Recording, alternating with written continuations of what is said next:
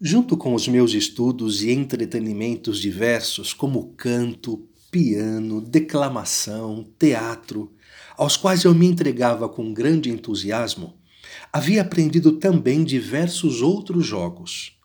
Baralho, bolinhas, perna de pau, saltos e corrida eram divertimentos muito gostosos, nos quais, se eu não era especialista, não era por certo qualquer um. Muitos deles eu os tinha aprendido em Murialdo, outros em Chieri. E se nos prados de Murialdo era simples aprendiz, naquele ano eu havia me tornado um mestre razoável.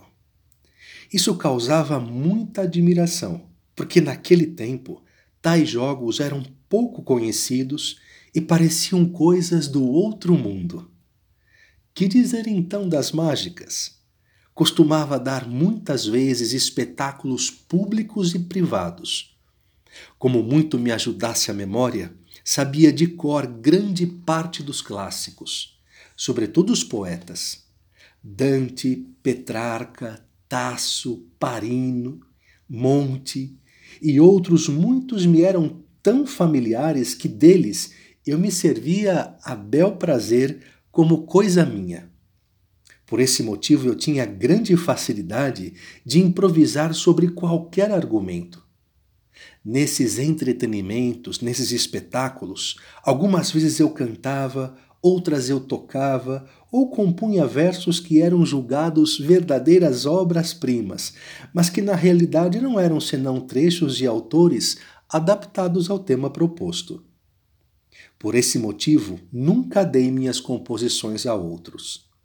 Alguma que cheguei a escrever, procurei jogá-la fora. A maravilha, o espanto de todos subia de ponto no momento das mágicas. Ver sair de um pequeno copo bolas e mais bolas, todas elas maiores do que ele, tirar de um pequeno bolso ovos e mais ovos eram coisas de fazer cair das nuvens. Quando então viam-me extrair grandes bolas da ponta do nariz dos presentes, adivinhar o dinheiro dos bolsos alheios. Quando com um simples toque dos dedos moedas de qualquer metal eram reduzidas a pó, ou fazia-se todo o auditório aparecer de aspecto horrível e até sem cabeças, então começaram alguns a pensar se eu não seria um bruxo já que não podia fazer tais coisas sem a intervenção de algum diabo. Contribuiu para aumentar essa fama o dono de minha pensão, Tomás Cumino. Ele era um cristão fervoroso, que gostava muito de brincadeiras, e eu sabia me aproveitar do seu caráter e diria até de sua ingenuidade para lhe pregar toda espécie de peças. Certa vez, com grande cuidado, ele havia preparado um frango coberto com geleia para presentear alguns pensionistas no dia do aniversário deles.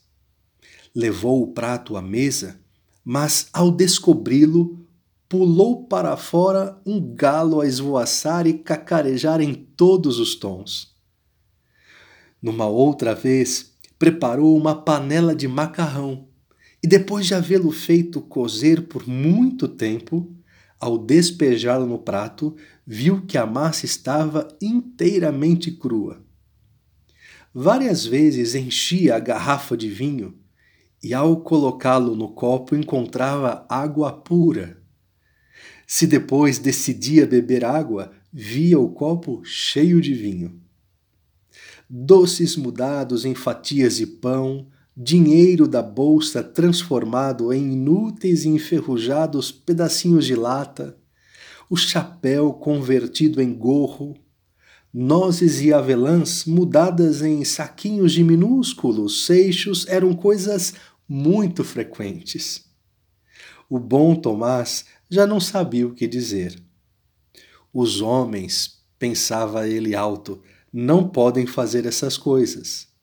Deus não perde tempo em coisas inúteis, logo é o demônio que faz tudo isso. Não se atrevendo a falar com os de casa, se aconselhou com um padre vizinho, o padre Bertinetti. E como este padre suspeitasse também de magia branca em tudo aquilo, resolveu levar o caso ao delegado das escolas, que naquele tempo era um respeitável eclesiástico, o padre Búrzio, o pároco da catedral. O padre era uma pessoa muito instruída, piedosa e prudente, e sem falar com ninguém, me chamou para as devidas explicações. Eu cheguei à sua casa no instante que ele rezava o breviário e, me olhando com um sorriso, fez sinal para que eu aguardasse um pouco. Por fim, disse-me que o seguisse a um escritório e lá, com palavras muito respeitosas e educadas, mas rosto severo, começou a me interrogar assim: